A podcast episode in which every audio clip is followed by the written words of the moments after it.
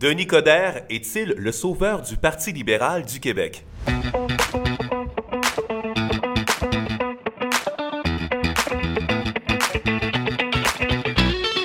Bienvenue à Trêve de placotage, le balado du journal Le Placoteux hebdomadaire dans la région de Kamouraska-Lillet. On voulait euh, peut-être parler moins politique cette année en 2024. Je pense que ça sera difficile. Qu'en penses-tu, José Souci? Un peu quand même. Hey, La dernière semaine, quand même, hein? Mais c'est pas les sujets qui manquent, sincèrement. Je veux dire, pour quelqu'un qui est passionné de politique comme moi, qui est un geek politique, disons-le, je veux dire une chose, c'est quand même intéressant. Ça bouillonne partout en Occident. Là. Bien entendu, on va se concentrer sur le Québec. Ultérieurement, on pourrait parler un peu de ce qui se passe en Europe. Tu vas me dire que c'est loin de- du Kamouraska, mais pareil, ça brasse énormément en Europe. Avec les agriculteurs. Les agriculteurs, Et, euh, j'ai cru comprendre que cette année 2024 était une année charnière. Il y avait, je pense, plus de 50 des pays sur la planète. 70 Qui, je qui étaient, oui, c'est ça, Ouais. qui sont en élection quand, Quand même. même. Là. Bon, des élections, euh, certains diront, ouais, mais c'est, pas toujours des processus démocratiques comme nécessairement nous on les connaît, mais euh, quand même, et des- on, va, on va appeler ça des, des processus électoraux. Ben, je présume qu'en Russie, les élections, c'est pas comme ici, quoique on pourrait bien en débattre à, certains égards quand même. Mais là, n'est pas le sujet. Ben non, ben, on pourrait commencer par parler d'une course à la chefferie euh, qui s'annonce pour le Parti libéral du Québec. Qui intéressait Euh, personne. Jusqu'à présent, Oui. mais là, je dois t'avouer que la candidature de Denis Coderre, euh, ça fait quoi deux semaines que son nom circule. On n'a jamais autant parlé du Parti libéral du Québec euh, depuis la dernière élection, positivement à cause de cette candidature. Exactement. La première fois de- depuis le- leur dégelé en 2022, euh, c'est lorsque le rapport Pratt est sorti. André Pratt, l'ancien Oui. sénateur qui était un fédéraliste, euh, je veux dire, inconditionnel. euh, Sauf qu'ils ont, ils ont fait une sortie qui était quand même assez intéressante. Par ailleurs, Jean Damour, Oui. l'ex-député de Rivière-du-Loup-Témiscouata, a participé à cet exercice. Et en somme, ce que ça disait, ça disait qu'il fallait revenir à la recette euh, Robert Bourassa, Jean Lesage. Ouais, ouais. Une aile nationaliste forte, et en parlant de l'économie, qui était leur créneau... euh, Maître chez nous. oui, puis Comme euh, disait l'économie, c'était le créneau naturel du Ouais. Parti libéral du Québec, alors qu'à la dernière élection, on s'entend avec Dominique Anglade, elle a viré à gauche avec son parti. C'est un parti euh, pratiquement mondialiste, euh, woke. euh, on était dans la mouvance de ce qu'on voit peut-être ailleurs, alors que... peut-être un peu trop montréaliste aussi, aussi on pourrait également, dire ça comme ça, je pense pour le reste du Québec, oui, par oui, exemple. tout à fait. Ouais. Ils, ont- ils se sont complètement déconnectés des régions. Euh, je pense que des problèmes du Parti libéral, c'est que en 2012, lorsque Pauline Marois est rentrée au pouvoir, OK, euh, elle a déclenché des élections par la suite en 2014. Elle Oui. était minoritaire. Et on se souviendra euh, Les libéraux ont repassé comme une lettre à poste euh, avec un gouvernement majoritaire. En oui. raison du point élevé de Pierre-Carl Pellado, on Oui. a fait encore peur aux, euh, aux gens par rapport à l'indépendance. Et puisque Pierre-Carl Pellado est un homme puissant par rapport à son empire québécois, on pensait qu'elle allait se servir de son empire pour faire la promotion euh, de- L'indépendance. de, l'option souverainiste. Et on sait par la suite qu'il qu'il a été chef, puis ça n'a pas été euh, sincèrement vargeux. Non, non, non, non, non, non, non, mais il- je pense qu'il n'avait pas été trop contredit non plus. Il envoyait des mises en demeure à qui voulait bien l'entendre. Ah, ça, je sais il y pas, avait ces- il y avait eu ces épisodes-là aussi. C'est euh, fort possible, c'est fort possible. Mais ça n'a pas été un grand chef du Parti québécois. Mais là, maintenant, c'est différent. Mais parlons du Parti libéral. Parce Oui. que c'est le sujet. Oui, oui, ben c'est le sujet. Puis en fait, comme tu, c'était ton point, là, tu revenais à 2012 par rapport au, au- au Parti libéral, euh, le fait que euh, bon, Jean. Jean Charest, on se rappelle, a démissionné à ce moment-là. Euh, il était à son troisième mandat et il y avait eu toute la crise aussi étudiante. Rappelle-toi, le printemps érable. Et, et c'est ce qui avait porté un peu le Parti québécois au pouvoir. Pas Jean Damour, Jean Charest avait pas si mal fait que ça en 2012 parce qu'il était quand même minoritaire. C'est vrai. Le Parti québécois. C'est vrai. C'était pas si pire que ça. On s'attendait à une marée du Parti québécois alors que ce n'était pas le cas. Euh, Il fut un temps, euh, naguère, ça fait pas si longtemps que ça, que le Parti libéral du Québec était reconnu comme étant la meilleure machine politique de l'ensemble du Canada. Mhm. Maintenant, on peut réellement pas dire que c'est le cas parce qu'il y a personne qui qui, qui cogne au- Il n'y a, pas une- un élan d'enthousiasme pour devenir le chef du Parti libéral. Mais il y a Denis Coderre qui a récemment levé la main. Ben, en fait, il, il- il va aller marcher Compostelle à la base. Oui. Il n'est pas encore officiellement candidat, Non, José. On- dans notre tête, c'est comme s'il l'était, puis euh, je m'en excuse pour Mais les gens qui nous à- écoutent. ça ressemble à ça, Parce pareil. que je, je l'ai vraiment présenté comme un candidat tout à l'heure, alors que c'est pas encore officiel. Mais une chose est sûre, c'est que il, se présente comme quelqu'un dont la réflexion euh, est pas mal entamée. Et à mon avis, je serais, je serais curieux, à moins qu'il- qu'il- que ça se passe pas bien au chapitre de sa santé lorsqu'il va aller faire le chemin de Compostelle, je serais très surpris qu'il revienne et qu'il nous dise qu'il ne veut pas se lancer dans la course à la chefferie du Parti parti. Parce que M. Coder a vécu de, de grosses épreuves dans sa vie après son échec, à sa- son deuxième échec à la ville euh, De Montréal. de Montréal face à Valérie Plante. Il a fait une tentative de suicide, ce que j'ignorais, ce que j'ai appris. Et il y a eu un AVC surtout. C'est Oui. pour ça qu'il y a encore un peu de difficulté à parler. Mais en même temps, les Québécois aiment ce style de profil-là. De, de, de gars qui s'écrasent pour une multitude de raisons. Lui, c'était vraiment, c'était pas... euh, il y a eu un échec politique. Il y a eu visiblement une dépression. Et ensuite de ça, il y a eu son AVC. Puis il y a eu des problèmes avec son garçon également. Mais il, se relève et je pense que les Québécois, les connaissant, sont prêts à lui donner une chance. Euh, c'est un, un de mes, euh, je dirais, de, de mes arguments en faveur de Denis Coderre. Et moi, ce que je voulais te dire de plus, j'ai écouté son entrevue à Tout le monde en Oui. parle, OK? Puis bon, j'avais entendu que c'était pas nécessairement sa meilleure entrevue. Euh, Certains avaient dit que, euh, bon, ça paraissait que, bon, il y a eu un, un ACV. Oui, ça paraît encore. Et, et que, bon, Sincèrement, il, ça par- il paraît parlait encore. plus lentement. Mais moi, je, je- je vais te dire ce que j'ai retenu de, de cette entrevue-là. On est à une époque où on, on essaie un peu de redéfinir la masculinité, OK? Tu, je- tu vas trouver que je m'en vais, je m'en vais loin avec, euh, avec ma réflexion, Je suis mais... attentif. Tu es attentif? de Non, voir mais- ta conclusion. En, en fait, on, on- on essaie de rentrer dans la tête des, des hommes, que les hommes peuvent parler de leurs échecs, que les hommes sont humains, que, que les hommes ont le droit de trébucher, Ça, bon, et qu'ils peuvent se relever. Et souvent, ben, on dit que les, que les hommes hein, euh, ne, ne vont pas parler de leurs échecs, ne vont pas parler de leurs moments difficiles, ne vont, bon, etc. La- dans son entrevue, à Tout le monde en parle, Denis Coderre a parlé de tout ce que tu as parlé. Le problème avec, euh, avec son fils, son ACV, euh, tentative de suicide, etc. Et J'ai trouvé que son, son discours était inspirant. Et là, Oui, bon... euh, oui, je suis d'accord avec on- toi. on- et là, c'est, je fais abstraction euh, de les... je fais abstraction de, de la couleur politique. là. On, on se contente de parler de l'individu et qu'on aime ou qu'on n'aime pas. Je suis d'accord avec toi à 100%. C'est clair que ce genre de discours-là va plaire à du monde. Parce que euh, on voit que c'est un homme qui a été fragilisé, qui a eu des échecs, mais qui, malgré tout, a décidé de se retrousser les manches et d'avancer. Et c'est des histoires qui sont extrêmement gagnantes en politique.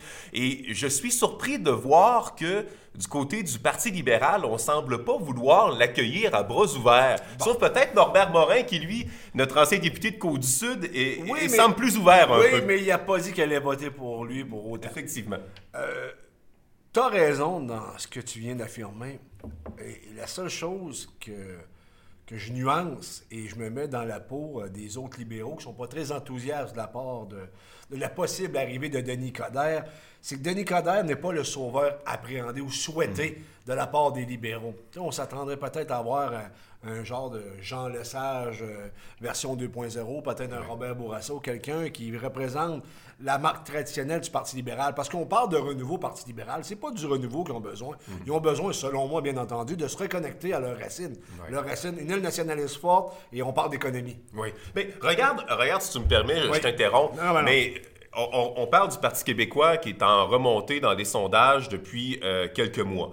Évidemment, on sait que la CAQ ne cesse de trébucher depuis plusieurs mois aussi. Mais en contrepartie, on a un Parti québécois qui, après avoir tellement tergiversé sur les questions de l'indépendance par le passé, et qui s'est peut-être même justement euh, mis à dos de ses militants les plus assidus, là, est en train de reconnecter euh, avec son identité, avec son ADN, en disant, ben écoutez, euh, Paul Saint-Pierre Plamondon, il parle d'un référendum dès euh, le, premier mandat d'un Parti québécois. On, a toute une, une série, on a déposé un budget de l'an 1, on veut faire un, un livre bleu de mémoire, donc on a toute une démarche d'ici la prochaine élection qu'on veut mettre à jour pour expliquer comment on veut accéder et faire le projet indépendantiste. C'est un peu comme ça s'était vécu euh, par, le passé à l'époque de, René Lévesque ou de, de- de Jacques Parizeau. Donc, j'ai l'impression que c'est un peu aussi la recette du succès du Parti québécois parce que quand on regarde les gens qui sont pour l'indépendance, ça oscille toujours entre à peu près 38 et 40 et là, le Parti québécois est rendu à 32 d'intention de vote. Donc, euh, euh, on voit qu'il y a encore de la marge aussi pour être en mesure de, de progresser. Alors, je te suis dans ce que tu dis, Ouais. que le Parti libéral doit reconnecter avec son ADN. Absolument. Parce que, comme Norbert Morin l'a dit, écoute, Norbert Morin, hein, c'est un vieux renard de la politique. On s'entend là-dessus. Et euh, il- Souviens-toi ce qu'il m'a répondu. Il dit, Vous me rappellerez le placoteux euh, à un an des élections, je vais faire mes prédictions. J'ai compris ce qu'il voulait dire. C'est que si on s'en va dans une dynamique d'indépendance, de faire un référendum, ce n'est pas réellement pas impossible. On ne sait pas ce qui se passe parce que ça bouillonne beaucoup actuellement à l'échelle planétaire concernant la politique. Mais l'opposé de l'indépendance, ceux, qui veulent- ceux et celles qui veulent rester dans le Canada, ils vont voter pour qui? Ils voteront sûrement pas pour la CAQ, qui est à mi-chemin à, Entre le nationalisme, le fédéralisme Ah, et, et en même temps. une forme de nationalisme, je veux dire. Et François Legault était un des plus pressés à l'époque où il était au Parti québécois. budget là. de l'an 1, c'est Oui, lui qui l'avait révélé, c'est lui qui avait travaillé. euh, dans le fond, c'était le fruit de son travail. Mais pour revenir à Denis Coderre, je suis obligé de te dire que tu en as certains qui font le- le- leur fine bouche puis qui voudraient avoir, comme je l'ai dit précédemment, le, le sauveur ou l'homme ou la femme providentielle. Euh, sauf que je suis obligé de leur dire que présentement, c'est la meilleure carte dont vous disposez, les libéraux. Parce qu'à 5% chez les francophones, les intentions de vote chez les francophones, Denis Coderre ne peut que doubler ça facilement. Et Denis Coderre attire les Kodak. Et Denis Coderre a déjà été ministre fédéral sous deux gouvernements, mais surtout sur Jean, sous Jean Chrétien. Et Jean Chrétien, écoute, c'est c'est difficile à dire pour moi parce que je suis un nationaliste, un secret de polichinelle. N'en demeure pas moins, Jean Chrétien, c'est une des meilleures bêtes politiques que j'ai vues euh, de, de ma vie. Ah, ben, C'est incroyable, cet homme-là un instinct, puis il n'y avait pas grand-chose pour lui, puis il a fait mentir à peu près tout le monde. Il est devenu l'homme le plus important du Canada. C'est un Québécois quand même. Et, et- et malgré le fait qu'il y avait énormément de critiques par rapport à, à son attitude, à sa façon d'être, il- populaire. Était extrêmement Absolument. populaire. Donc, euh, les- il il faisait mentir les, les- les sondages, ou du moins les personnes qui étaient les plus critiques à son égard. Euh, C'était assez fascinant quand même, Absolument. le phénomène Jean Chrétien, quand on le regarde avec du, du recul aujourd'hui, 30 ans plus tard. là. Et à l'international, c'est un homme qui est extrêmement respecté. Mais en- en Il passait pour un, un homme très brillant, et, et sans- il est brillant. C'est pas parce qu'il Ah, mettait des... Comment je te dirais, là, il avait une, une attitude un peu plus populiste, mais c'était la même école que Maurice Duplessis, bien que Maurice Duplessis est un conservateur. Euh, Réal Cahouette, le chef des créditistes au fédéral. Camille Sanson, le chef des créditistes au provincial, qui a fini sa carrière chez les libéraux provinciaux. Ensuite de ça, comme euh, un genre d'organisateur ou, euh, du Parti libéral du Canada. C'est que ça, ces gens-là, c'est quatre bêtes politiques, mais quatre bêtes politiques populistes. Ouais. Mais efficaces, très, très, très, très efficaces. Et Denis Coderre est dans, un peu dans cette lignée-là. Denis il- Coderre aime le monde. et il a une capable de connecter avec le monde. Absolument, il a une qualité, c'est qu'il a un excellent flair politique, puis il sent ce qui se passe. Ça, c'est pas donné à tout le monde. Et, comme je l'ai dit dans mon texte, que je vous invite à lire euh, Dans le placoteux de cette dans le semaine. placoteux de cette semaine, c'est que Denis Coderre a un avantage que les nouveaux n'ont pas, c'est-à-dire qu'il vient d'une école, comme je dis, l'école de Jean Chrétien. Il sait faire de la politique. Ça, c'est un art, malheureusement, qui s'est perdu. Norbert Morin sait faire de la politique. Jean Damour sait faire de la politique. Denis Coderre sait faire de la politique. Les nouveaux, si tu regardes un peu ce qui se passe à la CAQ, puis le- le- la relève du, du- du personnel politique, il n'y en a plus de relève.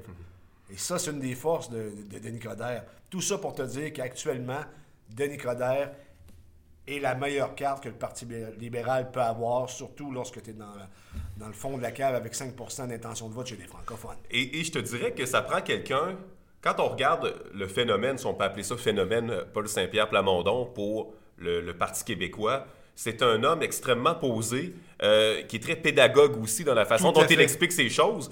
Donc, je suis pas sûr que les, les gens ont fini par l'apprivoiser et là, il a la sympathie du public. Je suis pas sûr qu'un modèle comme ça pour le Parti libéral fonctionnerait. Donc, euh, ça, ça prend, ça, prend comme un peu l'antithèse d'une certaine manière. Ça prend une- Ouais. une- un autre type de personnalité parce que on, on s'entend que si tout le monde était un peu euh, euh, style bon élève comme Paul Saint-Pierre Plamondon à la tête de tous les partis politiques, ça manquerait peut-être un peu de couleur. Alors que là, ben, ce qui sert un peu PSPP, c'est le fait que il- sort du lot par sa, par sa personnalité aussi Mais- quand on le compare aux autres. Mais soyons honnêtes, Denis Coderre n'est pas un joueur de premier trio. Est un joueur possiblement de deuxième et troisième trio, mais très efficace. Mais lorsque ton meilleur joueur est de ton équipe est peut-être le meilleur joueur d'un troisième trio dans une autre équipe, là, je fais une analogie avec le hockey, Oui. tu le prends. Tu prends ce qu'il y a. Tu sais, tu t'arrives, c'est un peu. le- ma comparaison est relativement boiteuse, mais t'arrives chez vous, là, tu manges que ça à table. Ben, les libéraux, là, vous n'avez pas d'autre chose.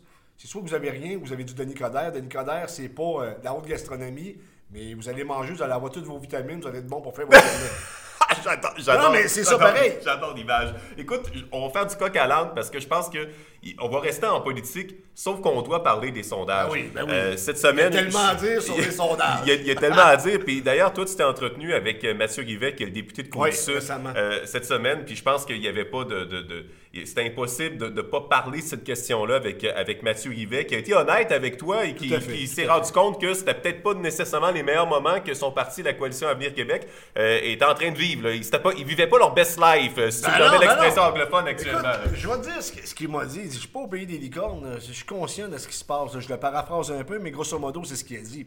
Il a été très honnête. Puis sincèrement, euh, on a un député qui est proche du monde, qui est sympathique. Euh, Personnellement, j'ai rien à dire contre lui.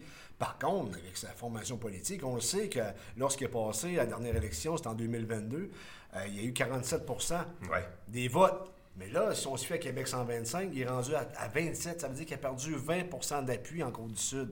Là, c'est sûr, Québec 125, c'est pas scientifique, c'est une accumulation des sondages. C'est des projections. C'est des projections, mais ça, ça- ça montre quand même une grosse tendance. Ben, euh, écoute, j'ai même ici euh, le résultat de 2018 Oui. quand c'est Marie-Ève Proux qui s'était présentée. Donc, avait une vague c'était- caquiste à ce Ah oui, carrément, à 53,5% des voix. Donc, malgré le fait euh, qu'elle ne s'est pas représentée, euh, la CAQ a perdu, en fait, euh, l'équivalent d'à peu près 5-6% avec Mathieu Rivet en 2022. Et là, à 27% c'est comme si euh, la CAQ avait perdu la moitié de ses appuis depuis 2018 dans le comté de Côte-du-Sud. Oui, sauf que je trouve vite de nuancer les chiffres, mais ça, c'est mon opinion, parce que on, tu, tu sais comme moi, on couvre l'actualité ici, on savait ce qui se passait avec Marie-Ève. L'unité de Marie-Ève Proux, exemple, s'il n'y avait pas eu de scandale avec Marie-Ève Proux, pas du scandale, des, des problèmes de bureau, on va dire ça comme ça, Mhm. Mathieu Rivet aurait possiblement passé plus haut. Oui, plus fortement. Je suis pas, je suis pas mal certain. Je peux pas le, le- le prouver. C'est pas scientifique ce que j'avance. C'est mon instinct politique. Elle a nuit à la CAQ localement, malgré qu'il y a eu une vague. Et ça a permis à M. Rivet d'avoir un score là, quand même assez impressionnant. Mais là, il a perdu 20% C'est-à-dire que s'il y avait des élections demain matin en Côte-du-Sud, on est en situation pivot. Ça veut dire que ça pourrait tourner soit pour le PQ, soit pour la CAQ, et également le Parti conservateur d'Éric Duhem, qui récolte 25 On aurait une lutte à trois. Effectivement. Ça serait, je venais pour dire un mot que je peux pas dire, mais ça serait réellement, réellement intéressant. Ben, en fait, pour les, les électeurs de Côte-du-Sud, ça pourrait, il, il pourrait peut-être devenir intéressant finalement. C'est quasiment les chiffres parfaits pour qu'on prenne le comté au sérieux. Oui. En, en- en toi et moi. qu'on ait un engouement. Qu'on ait un engouement. Moi, je me rappelle à l'é- à l'élection de 2018, on voulait Côte-du-Sud. Hein? Puis euh, Philippe Couillard euh, était venu lancer sa campagne à Montmagny. Tu étais là, euh, on, on couvrait tous les deux pour deux médias différents à l'époque. Ben, il était venu à la fin, je pense aussi. Je et- me souviens que Julien Oui. Mercier-Caron, qui était l'attaché politique à Norbert, nous avait organisé une rencontre avec M. Couillard, qui avait été très généreux par ailleurs. hein. Oui, puis il y avait aussi François Legault qui était venu, je pense, une ou deux fois de mémoire à- dans, dans le comté de Côte-du-Sud en, en 2018. Donc, on, on voulait prendre Côte-du-Sud, mais on n'a pas senti cet engouement-là autant à l'élection de 2022, sauf peut-être la part du chef du Parti conservateur, Éric Duhem, qui, quand il y avait eu euh, la marche pour euh, la médecine vétérinaire à la. Pocassière, il était venu euh, avec sa garde rapprochée, il était venu avec ses chiens aussi. Moi, je trouvais que c'était très intelligent parce qu'on parlait de médecine vétérinaire, donc il était débarqué avec ses chiens. Mais euh, tout ça pour Les dire- conservateurs ont fait une excellente il avait fait campagne. une très bonne campagne. Frédéric Poulain avait été vraiment très axé sur les enjeux euh, régionaux, il faut son, le dire. son là. organisatrice, là, Mme, Ma- Madame Soucy. Soucy. Donc, euh, mais quand même, euh, j'ai l'impression Oui. que oui, on pourrait se retrouver euh, à la prochaine élection avec euh, euh, dans une situation où on est pivot dans les projections actuellement, ou que oui, euh, on pourrait avoir un Paul Saint-Pierre Plamondon qui débarque, un François Legault qui débarque, et peut-être Oui, même euh, un Éric là, Duhem. on est à trois ans des élections. oui, effectivement. Et si on se fie à la tendance actuelle, c'est fort possible que la CAQ ne soit plus dans la course euh, très rapidement. Et non pas parce que M. Rivet fait un mauvais travail de terrain. Je pense qu'il fait un travail, euh, somme toute, correct. Là. Moi, j'ai rien à lui reprocher. Sauf que lorsqu'il est passé fort en 2022, c'est qu'il y avait une vague quand même caquiste qui l'a aidé. Mais là, lorsque le train, la locomotive ne fonctionne plus, et c'est là faut que tu fasses ton travail de terrain. Puis tout le monde sait en politique, grosso modo, qu'un bon candidat, ça peut aller chercher jusqu'à 5% habituellement là, de votes supplémentaires en raison du travail qui s'est fait sur le terrain. Mais là, la tendance est trop mauvaise pour euh, Mathieu Rivet. S'il n'y a pas un changement qui se passe du côté du national avec la CAQ, ça va être extrêmement difficile pour lui. Parce qu'il sent qu'il y a un vent dans le visage. Et tu sais que lorsque le gouvernement est aussi impopulaire comme celui de la CAQ, 21 les gens sont, ont moins tendance à vouloir aller voir le député puis, puis essayer d'avoir des choses parce qu'ils se doutent que euh, il- restera pas, ben, il reste trois ans quand même, mais que c'est, pas aussi impressionnant, tu t'es pas aussi populaire. Tu si tu vas voir le gars qui, qui, qui euh, ben, je sais pas, tu as, besoin de, de, financement quelque part pour X projet que ce soit, tu vas voir le gars qui est millionnaire, tu as plus de chance. Mais si tu vas voir le gars qui, qui, qui, qui a pas trop d'argent, ben, je sais pas si tu mon raisonnement, c'est un peu boiteux, mais l'impression, la perception pour Mathieu Rivet, personnellement, est bonne, mais la, perception de son parti est tellement mauvaise que ça joue contre lui localement. Je le dis comme ça. J'ai l'impression que, malgré le fait qu'on a voulu effacer l'ardoise 2023 du côté de la CAQ, tu te rappelles la semaine dernière, euh, bon, la sortie, ben oui, François Legault disait euh, la, il faut, la discipline, il faut éviter les distractions, et euh, encore une fois, ben, on s'est auto-pelure de bananer, si je peux dire, cette semaine, banalisé ou banané euh, cette semaine euh, du côté de la CAQ avec l'histoire des, des, cocktails de financement à 100 dollars où on promettait euh, de, de, de, rencontrer un ministre. Soit dit en passant, je sais que ça il y a eu des demandes comme ça qui ont été placées de la part de Mathieu Rivet dans la circonscription de, Côte, de Côte-du-Sud et ça s'est passé cette soirée de cocktails de financement-là à la microbrasserie Côte-du-Sud le 20 novembre 2023 en 17h et 19h et le ministre qui était là, c'était le ministre de la Santé et des Services sociaux, Christian Dubé. Donc, je ne sais pas, par contre, euh, qui des maires de Côte-du-Sud y ont assisté, ça je peux pas vous le dire, mais il y a eu un événement comme ça et un maire de Côte-du-Sud m'a transféré le courriel qui, avait été envoyé euh, justement euh, au maire pour les inviter à y participer. Mais ça, ce scandale-là, quant à moi, c'est pas, c'est pas si gros que ça en réalité. C'est juste la manière qu'ils ont procédé. Et comment ils ont réagi encore? Rapidement. et là, la réaction de François Legault, on peut avoir des doutes concernant justement sa réaction, parce que ce qu'il a proposé, c'est ça, nous autres à la CAQ, on va arrêter ça, le financement public. Euh, privé. Privé, c'est ça, ça, parce qu'ils savent, ils ont eu combien la dernière élection au total? Ils ont eu au-dessus de... Ils ont eu quelques millions, je pense. Non, ça, veut dire qu'eux autres, ils ont tellement eu plus haut, je veux dire, ils ont une majorité de 92, ils ont 92 députés élus, ça veut dire qu'ils vont avoir un gros montant. Oui, pour le financement public, là, on parle. Exactement. Tandis que pour le Parti conservateur du Québec, qui n'a pas d'élus à l'Assemblée nationale... C'est plus marginal. Ben non, mais comment tu veux décoller un parti si t'es pas capable de le financer. Je veux dire, ils savent également aussi, le logo et, sa garde rapprochée, que ça va nuire au Parti québécois. Oui. Parce que le Parti québécois a eu sensiblement les mêmes voix que le Parti conservateur, donc ça fait beaucoup moins d'argent. Pour lui, il paraît long. On a arrêté ça. Ben oui, c'est normal. T'arrêtes ça, t'as les poches pleines. C'était toi qui étais euh, à la place du Parti conservateur, ben c'est sûrement pas lui qui prendra la décision, mais tu comprends. Oui. Mais ça, c'est de la CAQ. Là, tu vas voir aussi qu'on on commence à s'enligner au fédéral, puis ça devrait arriver au provincial. Tu sais, le fameux euh, vote proportionnel. Oui. Ça, c'est bon quand t'es pas majoritaire. Quand t'es minoritaire, t'as de la difficulté. Eh, bon vote proportionnel, ça serait-tu bon pour nous autres? Mais un coup que t'as connu la majorité, ah, le vote proportionnel, wow, ça tu paraît. Oh, les Canadiens ne demandent pas ça. Ça, ça fait penser un peu localement quand tu poses une question. je me souviens, Bernard Généreux m'a déjà répondu quelque chose du genre la réponse facile. Moi, il n'y a personne dans mon comté qui me parle de ça. Oui. mais ça veut pas dire que c'est pas un problème non plus. Là. Ben, effectivement. Ben, euh, euh, Mathieu Guivet m'avait parlé de, m'avait servi la même réponse aussi quand je l'ai questionné sur la question de la, ah, de, la, halte routière des ah, Amours à Lillet. Il m'avait dit que, bon, ben lui, il n'en avait pas entendu parler, mais à l'ampleur des réactions qu'on a eues euh, avec les textes qu'on a fait, visiblement, c'est une préoccupation de la part des gens. Et, cette semaine, dans, son entrevue, il a pris la peine de mentionner qu'elle allait s'occuper des haltes routières de Saint-Philippe-de-Néry. Donc, je pense qu'il a quand même compris le message.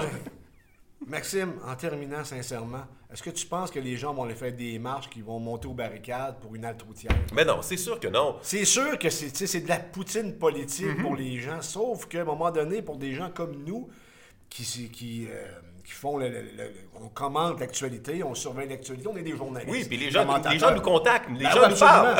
on, sait que c'est pas la, solution du siècle. Il y a de l'argent pour faire pour réparer les haltes routières. Pourquoi on la répare pas celle-là? Mm Ils disent oh, je m'en suis jamais servi. Ouais, mais attends pas un d'en avoir besoin. D'en avoir besoin, mais t'avais une balle. Ça peut venir vite. Ben oui, mais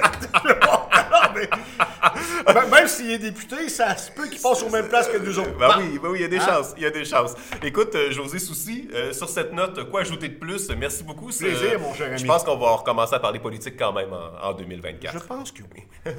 bye bye. Trêve de placotage est enregistré dans les studios de la télévision communautaire du Kamouraska à Saint-Pascal.